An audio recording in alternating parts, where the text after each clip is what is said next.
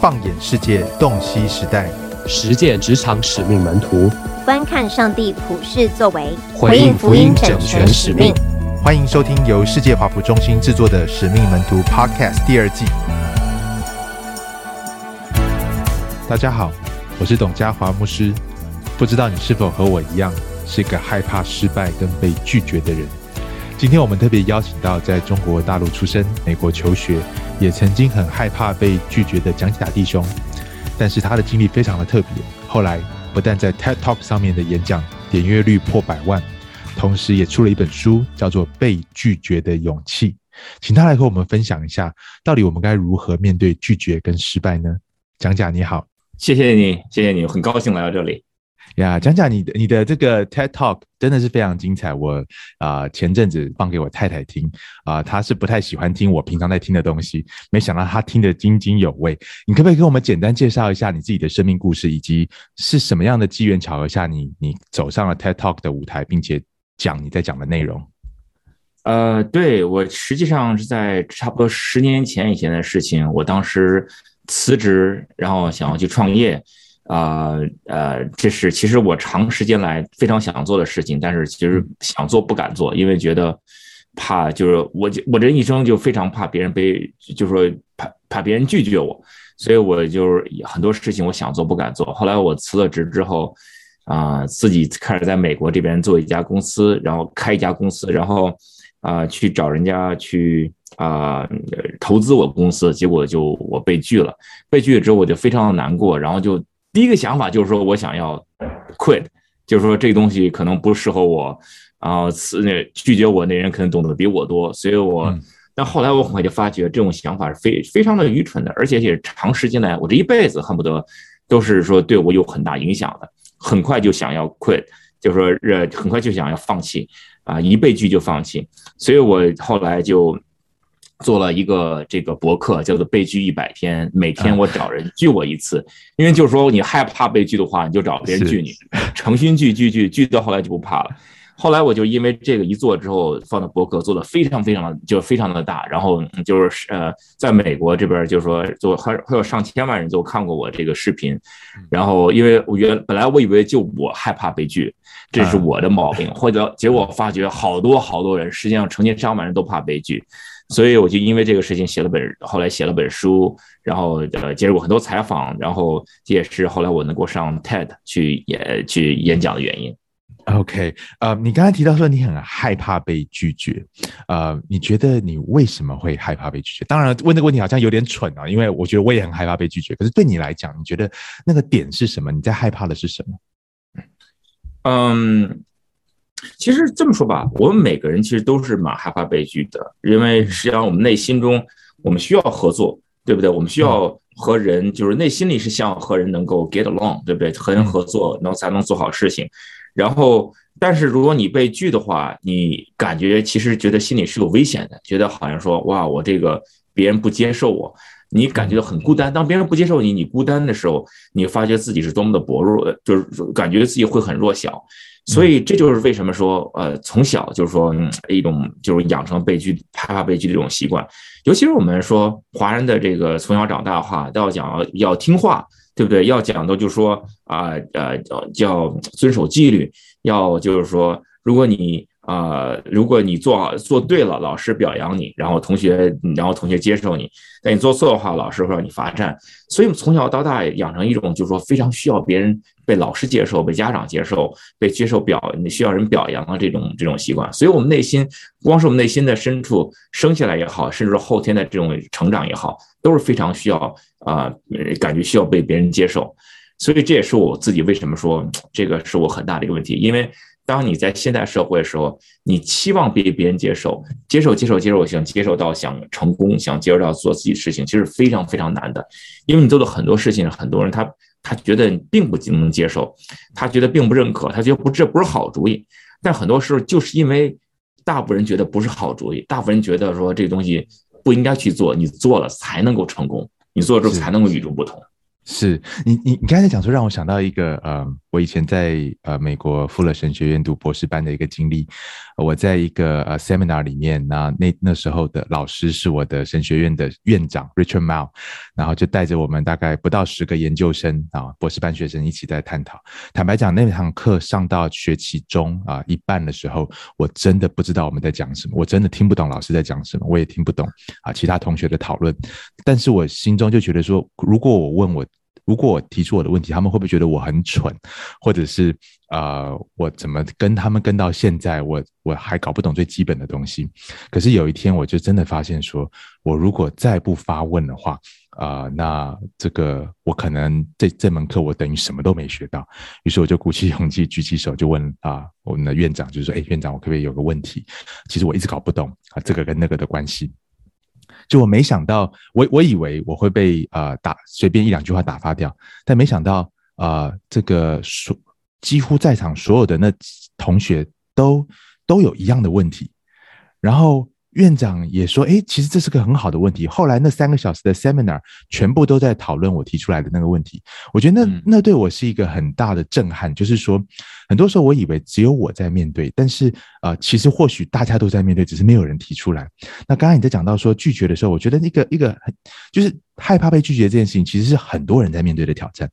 可是好像我们很少去谈，因为我们在外面谈的时候，好像都要表现出自己很成功的一面啊，或者是呃，我们都总希望能够说服别人，总不希望我们去做一件事情是要等着被拒绝的。可是你在这一百天，好像寻找要去被拒绝的这个呃旅程当中啊，其实有点像是逆向行驶。但是反而是正面的面对我们大家，包括你自己在面对的这些挣扎。那我很好奇，就是可呃，我相信你写了一本书在谈这件事情。但是如果今天可以用三五分钟很精简的来分享的话，你觉得你在这一百天呃学习被拒绝的旅程当中，你学到了哪些关键的事情？是你觉得想要跟大家分享的？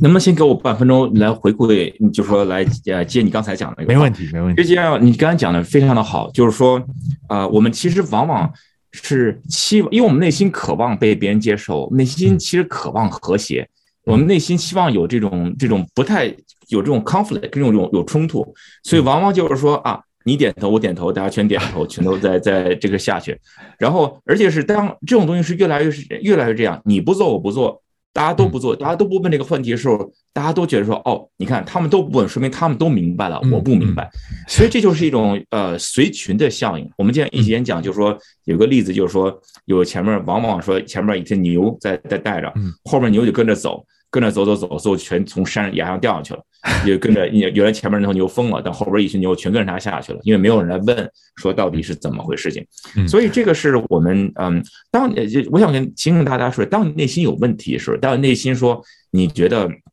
啊有需要想要追求的东西，想要需要呃不明白的东西，你就去做，因为。你去代表很多很多人，但之所以让你与众不同的，就是说你能够讲出来。其实这也是我被拒一百天中，我就感觉非常明显的一个文一个结果，就让我不光说在啊，或者职场上也好，在任何地方也好，我非常愿意去讲话。我并不是说去说，哎，看看我，你来看看我，我要出我要出名，我要是我要与众不同，我不是这个意思。我有问题我就会提出来。而我像像你一样，我这样的问题往往提出来之后会带很多人去。以前我是没有这种信心的，这个被拒一百天让我有这种这种信心说，说说我有问题，我愿意讲出来。嗯，那对。然后提到刚才我写那本书，我觉得最大的就是说，其实我们每个人都很多人都希望能够成功，很多人都希望能够做些事情，但是我们内心都是很多人怕被拒。但由于这种拒，这种被拒的恐惧，让我们往往不敢做一些事情。我们实际上，呃，拒绝自己最多的人不是别人啊，不是自己的，不是自己的父母，不是自己的老师，不是自己的老板，而是我们自己。我们往往觉得说啊，这个问题很傻，这个问题就说呃，或者这个事情不应该去问，就问了别人会取笑我，自己先把自己给拒了。所以我想跟大家讲，就是说，让如果拒的话，让世界上让世界去拒你，你不要拒绝自己。嗯嗯嗯，哇，啊，非常的 powerful，就是很多时候真的不是。啊、真实被拒绝，而是在我们想象的世界里面，我们去已经假设别人会拒绝我们了，然后我们在害怕的其实是我们想象的结果，而不是真实，不一定是真实发生的结果。啊、呃，我也很好奇，就是很多时候，当当当我在听你的 TED Talk 的时候，那大是大概十年前的事情嘛？那啊、呃，听完之后，其实我心中一直有个很好奇的疑问，就是，诶，那从那时候到现在，你的生命发生了什么事情？或者是从那时候到现在，这这这十年当中，啊、呃，你的旅程是什么样的一个生命旅程？那个 TED Talk 差不多五年前的，那个、哦、五年前。对，然后被拒百天，差不多十年前的事情。嗯，对，嗯，首先我自己这个人就是说，呃，变化了很多。我当初的话发生的时候，我内心就是想要说，我想要去创业，我想做成什么事情，啊、呃，非常传统这么一一个想法。实际上就是在美国的话，华人想创业，实际上是非常传统的一种想法。但是说，但我现在的话感觉给我最大的嗯帮助就是说，我发觉我的影响力是我以前自己不可思议的，就觉得说没有说。啊，因为我还能有这么大的影响力，我还能帮助这么多人。现在去，嗯，现在在世界上，就是说和我，呃，听看我的 video，啊，然后就看我的这个书啊，然后就看我的视频的人就几千万是有的。然后大部分人都是说全世界各地的，然后都是这些人这个皮肤肤色、文化背景是很的，什么都不一样，但有一点一样，他们都害怕悲剧。所以就是说，嗯，以前我往往在美国初中长大，觉得自己把自己放在一个框框里头。OK，我是一个华人，我在美国啊，我在这儿有我想做的事情，有我想做的梦想，我就按这条路一条条走。但后来发觉之后，我把自己这个从这个框里拿了出来，然后我去找的、去面对的一个事情，是所有人都有的问题，就是害怕被拒的问题。当我去面对这个问题的时候，我发觉我自己影响力远远超出了自己想象的，远远超出自己的这个框框的。所以，我现在这个嗯做的事情就是去，我做会做很多演讲，我会去做很多的培训，去帮助别人来啊帮助他们来克服拒绝。嗯，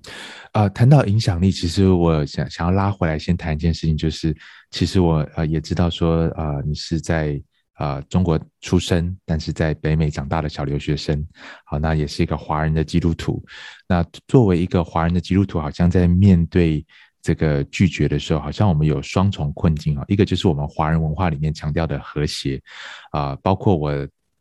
呃大学毕业后当兵的时候，印象很深刻。那个时候，这个老学长给我的建议就是啊、呃，小董啊。呃，记得不要跑在太前面，也不要落在太后面，要躲在人群当中是最安全的。好像在华人文化当中，我们某种觉得走中庸之道是最安全的。对。那可是作为一个基督徒，好像很多时候我们也是强调说，我们要谦卑，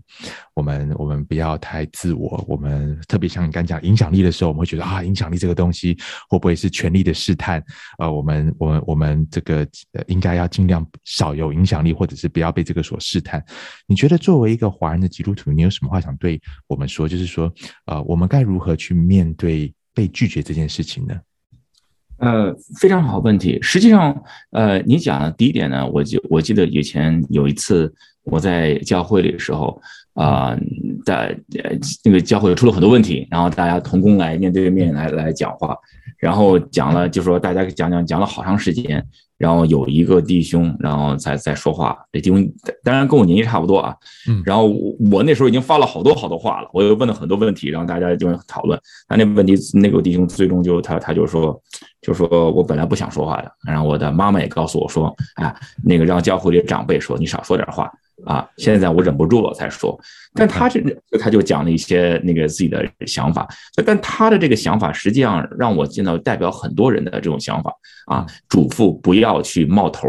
啊，这个这个枪，我们以前讲枪打出头鸟，对不对？然后要要天塌下来有高个子顶着的，不用你。嗯，所以这是我们文化上的一种东西。另外一点，像刚才呃讲的，就是说在基督徒里，我们讲到谦卑，谦卑的人有福了，对不对？我们那我们我们的我们登山宝训上讲讲到的话，确实人需要有谦卑，这个是的的的的确确的。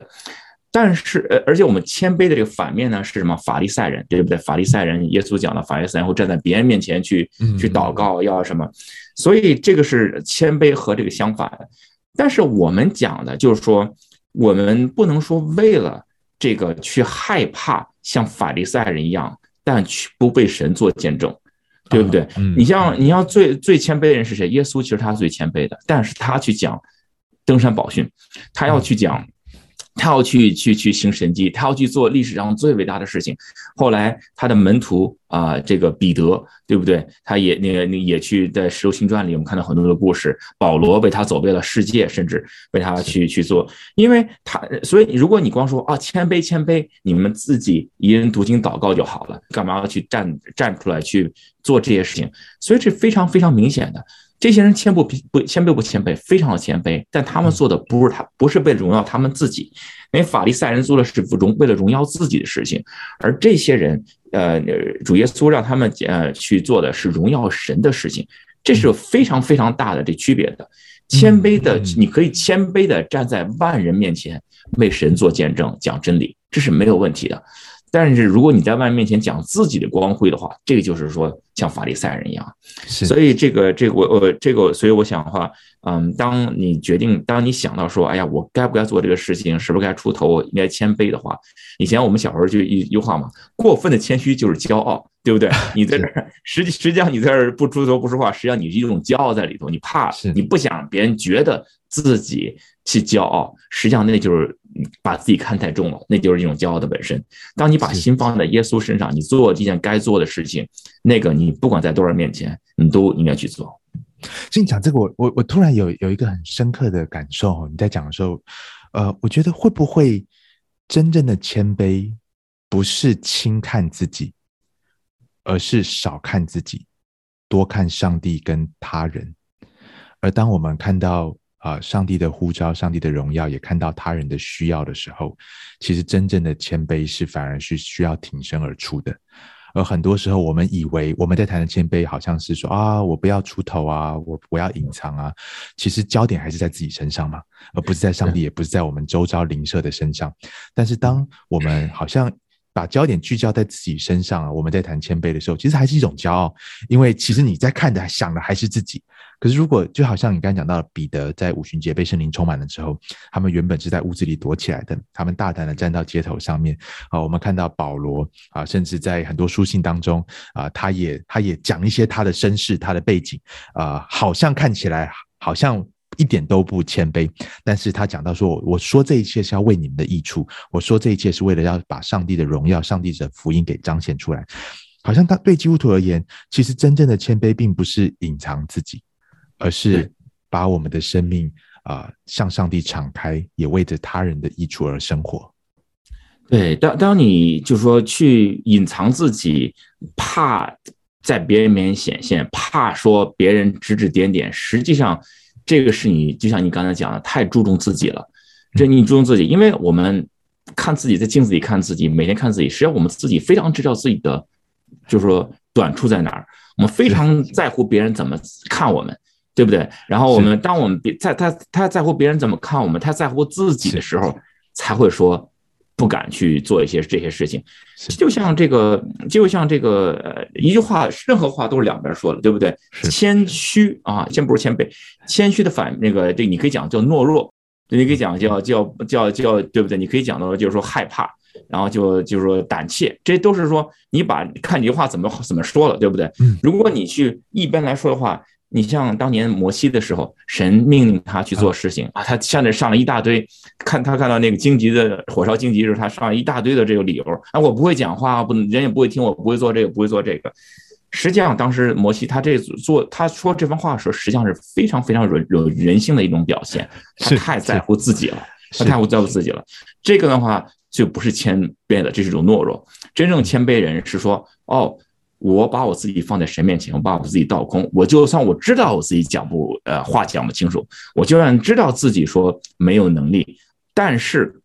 因为我对神的信心，我愿意在神面前啊、我知道你是把水变成酒的一个神，你你我相信他能把这个事情把我这个水变成酒，能够在他面前做见证，来大大用我，所以这个是真正谦卑的表现。是哦，你其实呃。你刚才讲的这些，其实包括你的这个 TED Talk，对我个人的生命其实有很深的影响。大概几周前我们第一次通话嘛，然后我然后听完你的 TED Talk 之后，今年啊、农历新年的时候，其实我给自己在上帝面前的一个祷告是，呃，我没有讲讲那么大的勇气，一百天追求被拒绝，但是我可以一百天每天去做一件我以前不敢做的事情。啊，我我我我不追求被拒绝，但我追我去做一件我过去我认为是好的、对的，但是我不敢做的事情。坦白讲，我我觉得啊、呃，真的在这过程当中，我的一个很深的体会是，它不只是好像自我挑战的突破，而是让我更谦卑的去啊、呃、依靠上帝，因为知道这不是我能做的。而当有些时候，当我这个做的时候，哎，其实没有特别的事情发生，可是。仅仅在过去一周当中，有几次，其实就看到说，哎其实上帝已经在工作，会让我深深的感到谦卑。是，其实这个真的不是我做的，我只不过是顺服上帝放在我心里的感动。而当事情发生的时候，呃，这这一两周的旅程到目前为止还没有一百天了，不像你，但是大概十天的过程当中，我觉得已已经让我去经历到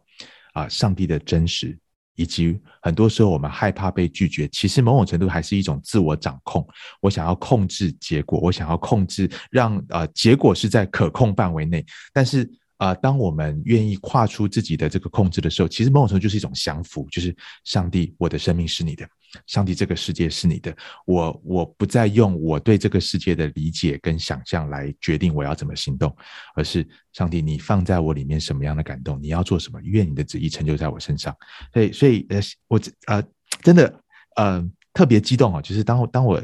呃在想到这个过程的时候啊、我觉得很多以前害怕的东西。好像真的是因为自我太大，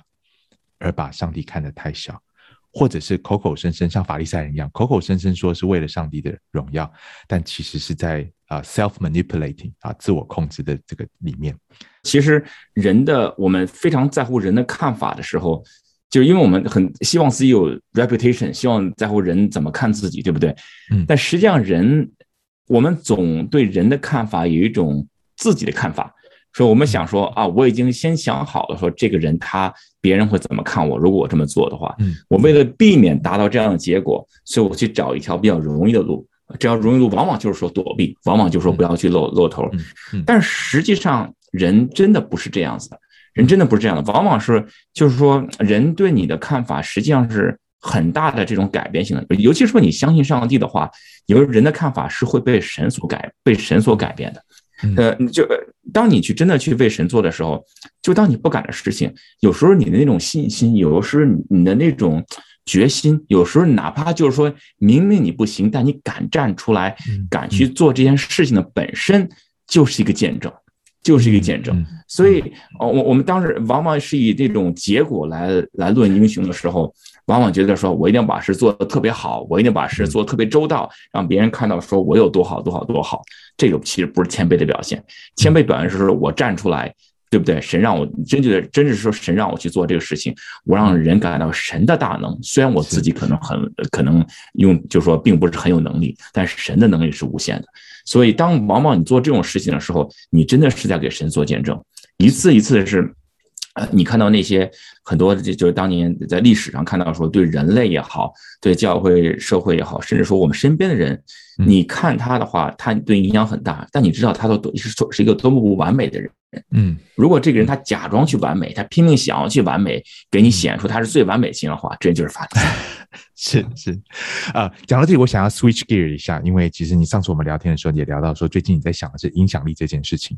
那呃，特别特别是今天对呃基督徒而言，我们跟随耶稣基督，其实不只是在教会的啊、呃、教会生活里面跟随耶稣，大部分的人其实是在职场，我们的时间是花在职场、家庭上面。那所以跟随耶稣绝对不是只是周末在教会里面的事情，而是关于每一天的事情。所以呃，在华福运动当中，我们最近特别在强调叫职场使使命门徒，就是 missional discipleship at workplace。呃，我们跟随耶稣，回应上帝的宣教的呼召跟使命，不是只是在所谓的教会工事工里面，也是在我们每天的工作当中。啊、但是当我们想到影响力的时候，其实我第一个问题可能跟刚才谈的有点像，就是基督徒该怎么去想影响力这件事情。啊、呃，在我们谈说如何增加，或者是如何应，或者是要如何使用影响力的时候，啊、基督徒该如何去看影响力这件事情？特别是今天我们看到很多时候，这个说我们会说绝对的权力带来绝对的堕落，啊，好像权力跟影响力是混杂在一起的。呃，从你的角度，你会怎么去？如果有有有人跑来问你这个问题，你会怎么回应他？嗯，这么说吧，我觉得金钱和权力这个东西啊，嗯，他很多人老说这种权力会让人堕落，或者金钱会让人，就是你有这些东西，你有得到了，让你改变了你。实际上我不这么觉得，我觉得这些东西它并不改变你，但是把你什么样的什么样就扩大化了。你以前这个东西啊，比如说你是个你能做什么的话，你你你什么样的人？以前你没有影响力的时候，你只能影响你自己，或影响到你家人。是是是，是，是。但是你当你有了权利，当你有了这种啊这种名望、金钱的时候，你影响力会大很多，所以影响到了人也会也会多很多。所以嗯呀，这个时候就就是说，不要怕影响力来会把你变坏，但是呢。你要跟神跟神说，我要那个神啊，你把我倒出，把你倒入我的心里头，啊，让我真的，我们教我们上次上上周末呃教会刚查经查到做光做盐这个事情，我觉得我们基督徒这个就是我在我这我身在美国了，我就能感觉到我在美国近几年看到基督徒做光做盐的越来越少了，是哪怕甚至就是说感觉我刚到美国的时候。我二十年、二十几年前的时候，我能很感觉到什么是好，什么是坏的。一个人他这么做，我明显感觉到他是个基督徒，他才会这么做的事情。但是现在的话，这个感觉啊，这个说来话长了，各种各样的原因，社会政治的原因。但是就是说，真正的会影响做基督徒影响力的话，你真的是要把神的光啊，那个神那个神的光、神的盐从你身上给表达出来，这个这这才是影响力。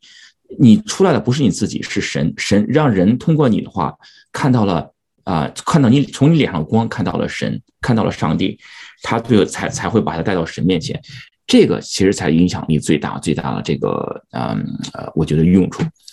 嗯，你在工作上也好，什么什么上也好，当别人嗯，当你去做了好事情，当别人觉得哇，这个人与众不同，哇，这个人的话，他不像。很平，不像一般人勾心斗角。哇，这个人他在我最困难的时候帮助了我。哇，这个人在我在我失败的时候，他把我拉到一边为我做个祷告，对不对？这些事情的话，实际上都是影响力。但你做这些事情的时候，并不一定是说一讲跟别人当，尤其当别人问你的时候，哎，为什么为什么会这样？谢谢你的时候，你可以说啊，不客气。啊，我我觉得，呃，我我读了哪本本书，告诉我该怎么样，或者说我就是这么样的人，或者说我会教你自己怎么样。而你跟人说，哇，我是个基督徒，这个是啊，这个是我觉得是神，这个我觉得我有这种负担来帮助你。所以你有这种回答的话，这是真正在神里的影响力。是，所以我听到一个很大的重点，就是说。其实我们不是在追求影响力，而是我们这个人是什么样的一个人。而当权力、金钱来的时候，它只是扩大我这个人。当我是个邪恶的人的时候，当我什么都没有的时候，其实我也做不了什么大恶事情啊。但是 当我当我有钱有权力的时候，啊，就放大了我里面的恶啊。但是对基督徒而言，如果我们的生命今天的焦点是在于啊。跟随基督，更像变得转化，更像基督。而当上帝把影响力赐给我们的时候，其实我们要放大的啊、呃，就是基督在我们身上的作为啊，做光做盐。对，那对谈对，那谈到这个，我也想好奇，就是说，那今天对很多在商场的基督徒，你你觉得关于影响力这件事，你你你会怎么鼓励基督徒？因为你最近一直在想这些事情嘛。那我其实上次没有机会跟你多聊，很想听听你在这方面的一些啊近近期的一些反反思跟想法。对这个东西呢，在商场上，实际上是一个，呃，怎么说呢？比较有意思的东西，就是说你呃，如果你是一个基督徒的话，如果你去听神的旨意的话，你确实身上会有一些圣灵的果子出来。这个是神告诉我们的，圣灵的果子，你他会告诉我们这果子一个个是什么。然后在我们生活的每个时候，就说。在呃，在在一小在在每小就是说那种交流的时候，会表达出来你对事情的这种处置，呃，这种接这种啊、呃、方式也是很不一样的，对不对？比如说，当你你作为一个，如果你是作为一个领袖，举个例子，如果你作为一个班上一个呃一个哪怕一个团队的一个一个小领导，对不对？就算你和别的团队也好，别别的公司也好，你接触的时候。嗯，你对别人对你的打击，别人对你的打压或者怎么着，你怎么去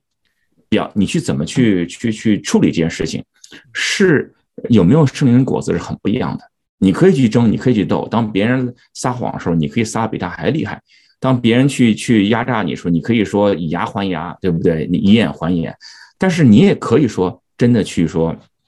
啊、去啊、原谅别人，真的说能够替别人着想。然后，另外呢，你的这种你的这种员工也好，你可以对他完全的压榨，你可以把他不当人，当成一个工具，当成一个给你带来最大。价值的工具，或者说你可以把他当一个人来看，就说你不一定非是和他成为一个朋友，但是呢，你知道他也是神创造的一个是一个一个创造物，他也是个人，他也是有灵魂的。你可以在某些时候，你可以关心他，你可以就是说呃，在在可以选择的时候，你可以替他来着想，然后甚至说在他困难的时候，你也可以来。为他祷告，我我记得当初我我我一个员工，呃，在他有一次工作的时候，就说，呃，感觉到，哎，呃，员工特别好，我这我我非常非常喜欢他，但在过这两三个月就明显就干活就觉得心不在焉，就平时呃一天做出来的东西的话，好恨不得好几天才能做出来，而做的效果也不好。后来我拉在他，我把他拉在一边，问他说：“你到底呃，说你到底怎怎么回事？我感觉你不太对劲儿，发生了什么事情？”然后是不是生活上什么出什么事情？然后他就开始哭，他就给我讲了一段，就是说一个故事，他不知道该怎么办。然后就是说，我听了之后，就是就就开始就开始流眼泪。说当时这个事的话，就是你可以说，你可以说。啊，你自己私人事情，OK，在在对不对？就是你这么私人事情，你跟我说了，你知道吧？是有有有有 oversharing，对不对？我觉得 over，或者说呢，我甚至可以开，我甚至可以那个就是教训他说，人不能这样，对不对？你这男男的，你这样你这自找的，这是。但但是我那次，我当然我那次，我当时就是说，我当时他给我讲的东西，他真的给我 share，我那时候心里我就不断的想，我该怎么回答他？他愿意把这种这么私人事情跟我讲得出来。说明他非常的信任我，而他非常那个非常的焦躁，非常的 vulnerable，非常痛苦的时候，他把这讲我的话，我需要怎么办？那时候我那时候我我就好像神在跟我讲话一样，我就跟我就跟他说，这件事情我非常非常这个呃令人伤心的事情，这东西呢，我而且我没有办法能够理解到呃你的这种痛苦，我我感觉不到，因为这是你的痛苦，但是我知道是非常痛苦的，我能不能为你祷告？我就说那个，然后你愿意不愿意？他不是基督徒。然后我，他就说我愿意，所以我就跟他坐在一块儿，我就我就我就发拉他肩膀，我想反正给，我就给他给我我就给他祷告，说说神呢，希望你安慰他，希望你这件事情让人让那个把交给您来处理。所以啊，然后那件事之后的话，我就他就对我非常的感谢，就然后他也对我对我说这个，哎，说你为什么会有这个信仰？这个，所以这件事情呢，就是说，嗯，这是一个，这是我自己一个一个一个理由，一个一个故事了，说让我感觉出来。这个呃，那人生是由不断有决定组成的，一个一个的决定。这个决定呢，往往影响到你自己，但往往呢，但但什么叫有影响力呢？就是说，你做这个决定对你自己没影响不是很大，但对别人的影响会非常大。有可能你去帮助他，你去做完这件事情之后，他可能就因为这件事情一下子就整个他的这轨轨道有个改变，不光是职业上的也好，生生活上也好，这个叫影响力。这个时候话，就说明你做什么样决定，你的圣灵的果子在不在的时候，就是非常重要的事情。所以说，这个是我对影响力的一种看法。当你就说你做的事情对别人影响别人的生活，对别人影响的好坏的时候，你怎么去做？你能不能做出像像像神的光和盐一样？是你在讲这个时候，让我想到最近啊，前阵去年我在读一本啊书，是 Fuller 神学院的啊在教领导学的教授，叫 Scott Cormode。啊、他在写，他写了一本书，叫做《The Innovative Church》啊，创新的教会。那里面其中有一个 insight，我觉得跟你刚才讲的非常有共鸣，就是他说，教会要啊、清楚一件事情，教会群体的创新绝对不是为了追求组织变大、事工变大、预算变大，而是为了我们，为了去爱我们身旁的邻舍。那教会的群体，当我们的焦点是为了爱身旁邻舍的时候，其实这样的才是一个呃正确的动机去要做创新。那刚才你在讲的时候，就我觉得有有有共鸣的地方，就是其实今天我们在谈影响力的时候，我们在谈的不是我这个人如何能够增加对他人的操控力，而是我这个人可以做什么能够。带给他人正面的影响力，来帮助这个人成为啊、不论是恢复上帝所创造他的尊严，或者是让他能够更接近活出上帝创造他的意义跟使命。所以那个焦点其实就不在我身上，而是在于我的灵舍的身上。对，而且当我刚才讲了这，就就讲到这个非常的好，嗯。我不想大家有有一种误区，就是说我们去讲影响力，一切都是好的啊！你做这些事情，他就更好的接受你，然后最后呢，走个就一切都好，他会感很感激你。是这个是这是好的事情，但是有些的事情，它结果不像书上写的，就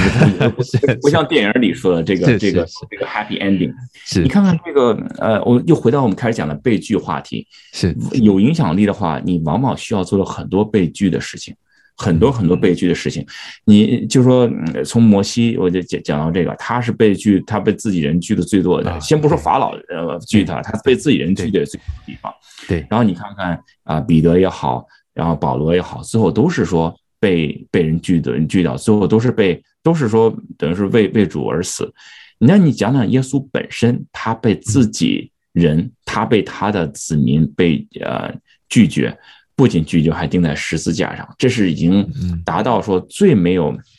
就是可以说最大最大的拒绝。当他人我让我们想，好像是任何一件小事情的时候，我们都想到这件事情结果，就像耶稣进呃进骑着驴骑着驴进耶路撒冷，人们把橄榄枝放在地上一样。而但是这个地方结果往往是耶稣被被钉在十字架上被鞭打。对，所以。嗯，有些事情往往就是说，嗯，结果在人眼里其实并不一定说别人都觉得你给你竖大拇指，别人都完全接受。但是你要知道一点，神这个你要做是神想要你做的事情，你尽量是容容他的光，他的眼。嗯，所以这个我也想要跟大家来提醒一下。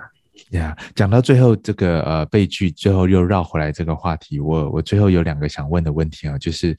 嗯。包括我自己跟我身旁的一些人，有时候我们在聊的时候，就会觉得说，哎，好像年轻的时候，啊、呃，当自己什么都没有、什么都没有做成的时候，好像被拒绝啊、呃，比较容易看得开、放得下。可是当人到了进入到了三十几岁、四十几岁啊、呃，开始累积一些事情，累积了一些小小的成就的时候，好像会开始更害怕失去已经拥有的东西，而不敢尝试新的东西。啊、呃，对于这样的心态、这样的害怕，你你有什么话想想想对啊我们这这这群人说吗？对啊，上次我们俩聊天的时候，我发现我们俩年龄很像，对不对？啊、是是是，差没差几个月。对，然后是这样的，在二三十岁的时候啊，是一无所有的时候，你就有闯劲儿。但因为你没有说你愿意去做尝试很多新的东西，不怕丢人，不怕那个，不怕失败，因为你没有丢掉的。但是从这个，算是从这个从这个心理上也讲到，呃，讲这叫 loss aversion，就是人就害怕。被恐，叫怎么失去恐惧？什么意思呢？就是同样一个东西，OK，如果你想得到它，它得到它给你的快感和失去它带来的痛苦程度来说，这个失去的痛苦痛苦永远大于这个得到的快感。这是我们心理上的事情。而就因为是这样的话，我们人对失去同样一个东西的恐惧，往往大于得到它来的来的喜悦。嗯。呃，所以这个这个就是说让，所以呃，这就让我们往往做到说，我们想抓到一些东西，哦，得到了，好不容易得到了，不想丢掉它，所以我们做很多事情，嗯，就开始围绕这个东西转。我有一个例子，我我我认识，这是我上次朋友，他认识一个人，这个人在在这个在在旧金山啊，嗯，你知道吧？这个地方的话，啊，那个呃政策上就是说，如果你啊住在一个地方，你不搬走的话。就是你不，就是你租一个地方你不搬走啊，它有个 rent control，就是说每月只能给你每年只能加一些这个这个这个这个东西啊，加那个租金只能加一些，它不可能说一一啊说啊我们可以加很多。旧金山这个地方它的租金狂涨，这个地价狂涨，他因为他在那儿像钉子户一样，他就不搬走。那个政策上，那个那个房租主拿没有办法，而且他只能每加一点加一点。嗯，他那个但租的那人就觉得说，哇，我抓到一个宝，你看我占便宜了，我占了我这个，我占这个人便宜，这个东西我就不能放弃，所以他就一直在那住住了十几年，然后在那个就就然后然后就不搬走，然后就因为这，但就因为这个，他就就为占这点便宜。他拿同样的份工作，就是做这样的事情，同样做了就不很不不不不很好的工作，他就占了很多年，他也不想去创新，也不想找好的。为什么？他觉得自己占这个便宜，只要一离开的话，这个便宜这就我就没有这个这个就没有了。所以所以他就等于是，但你长远看，他做一个非常愚蠢的决定。嗯，他为了不失去一个比较一个还可以都不算好，一个很还可以的东西。但放弃了很多很多更好、更更那个更重要的东西。所以真的说，嗯，这也是这个以前那个有一本书叫做《Good to Great》，我也很喜欢读的一本书，呃，叫嗯，从 A 到 A Plus 吧，中文好像是不是翻译？呃，有人翻译叫叫从优秀到卓越，就各种各样的翻译。是，但他他的一一句话讲的特别经典，就是 “Good is the enemy of great”。嗯嗯，当你得到一些好东西的时候，它可是最很卓越东西的，更卓越东西一个一个敌人。是是，而且而且这样的概念，其实在基督信仰当中，就是呃，当我们是要去追求上帝所赐的恩赐呢，还是那位赐恩的上帝？啊，那很多时候基督徒，我们啊一开始信靠啊跟随耶稣的时候，其实我们的心是很单纯的。但是当我们经历到一些上帝的祝福的时候，有的时候一不小心，我们在好像在追求的是这些祝福，而不是上帝自己。但是一个跟随基督的旅程，其实啊，就是一个不断的去看到上帝的赐恩，呃，在当中有顺境的时候，有逆境的时候。啊，最近我就在看但以理书，在不断默想，特别是第三章啊，这个但以理的三个朋友，当这个尼布甲尼撒王要他们向金像跪拜的时候，他们三个不肯。他们讲了一句很有趣的话，他们说：“呃，王啊，你可以把我们丢到火炉里啊，但那上，但是上帝必会救我们。”但即或不然，就算没有，我们也不向这个金像下拜啊、我我觉得那对我的一个很深的一个体会就是，我们对上帝的认识有一个吊诡，我们一方面需要更认识上帝，但另外一方面，其实上帝永远是超过我们能够所理解的。所以就好像带你的三个朋友是，他们对上帝的认识到一个地步时，他们相信上帝会救他们脱离。这个这个呃，尼布甲尼撒王的火刑，但是最后他们补上一句但书是：即或不然，即或我们对上帝的理解错了，但我们仍旧信靠他的良善，他的掌权，我们也不向这金像下拜。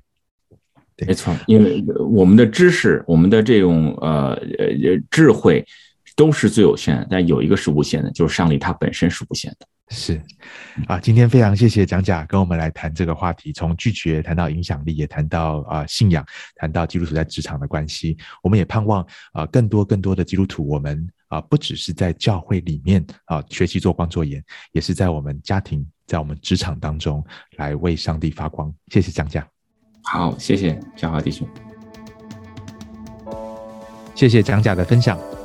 一九七六年第一届世界华服大会在香港召开。华服运动的前辈们当时就领受了一个意向，就是华人教会不应该成为一个只向内看的群体，而是一个持续委身宣教的群体。四十六年过去了，华人教会在宣教的路上的确有往前走了一大步，